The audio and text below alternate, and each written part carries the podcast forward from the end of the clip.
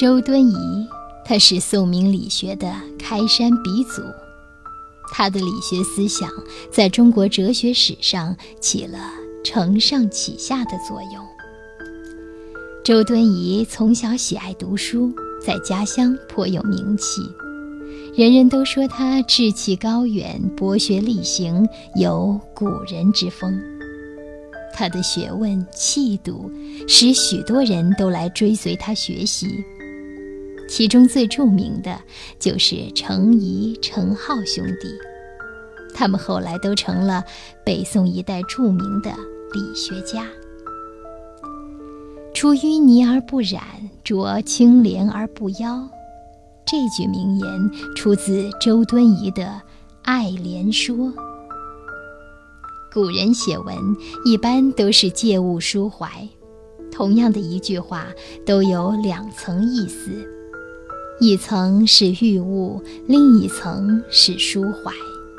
所以“出淤泥而不染，濯清涟而不妖”也有第二层的抒怀意思，隐喻作者本身具有“出淤泥而不染，濯清涟而不妖”的高尚品格。实际上，他说的意思就是，官场黑暗，要在官场上保持自己高洁的品格，就如同莲花出淤泥而不染那么难。这也是他为官的经验总结，因为他不想同流合污，而濯清涟而不妖，不过是一种良好的愿望罢了。常在河边走，哪有不湿鞋的道理？所以，百花之中，独莲能为之，弥足可贵。这也是作者的感叹吧，因为在大环境中是不可能做到独善其身的，只能选择逃避、远离，兢兢业业地守着自己的一份志节。说到理学，它糅合了儒家、道家、佛家的理论，三家合一，最后通过整合形成了新的思想流派。所以，周敦颐的思想里，佛教的因素也不少。周敦颐的“出淤泥而不染，濯清涟而不妖”，虽是借物喻人，却也禅味十足。《爱莲说》里把几种花加以比较，牡丹，花之富贵者也，比喻那些执着于名利的人。这些人淹没在滚滚红尘中，心累于物，只是第一重境界，也就是佛家所说“见山是山，见水是水”。菊花，花之隐逸者也。比喻那些淡泊名利、归隐山林以躲避红尘的人，这些人追求的是心灵的宁静，视功名财富如粪土，这是第二种境界，也就是见山不是山，见水不是水。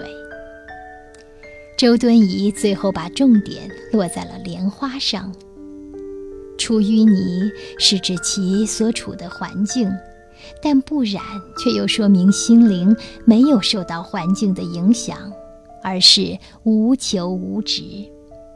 这符合了佛家“物来则应，应不以心”的宗旨，也切中了禅宗“圣人之心若静，应而不藏”的境界。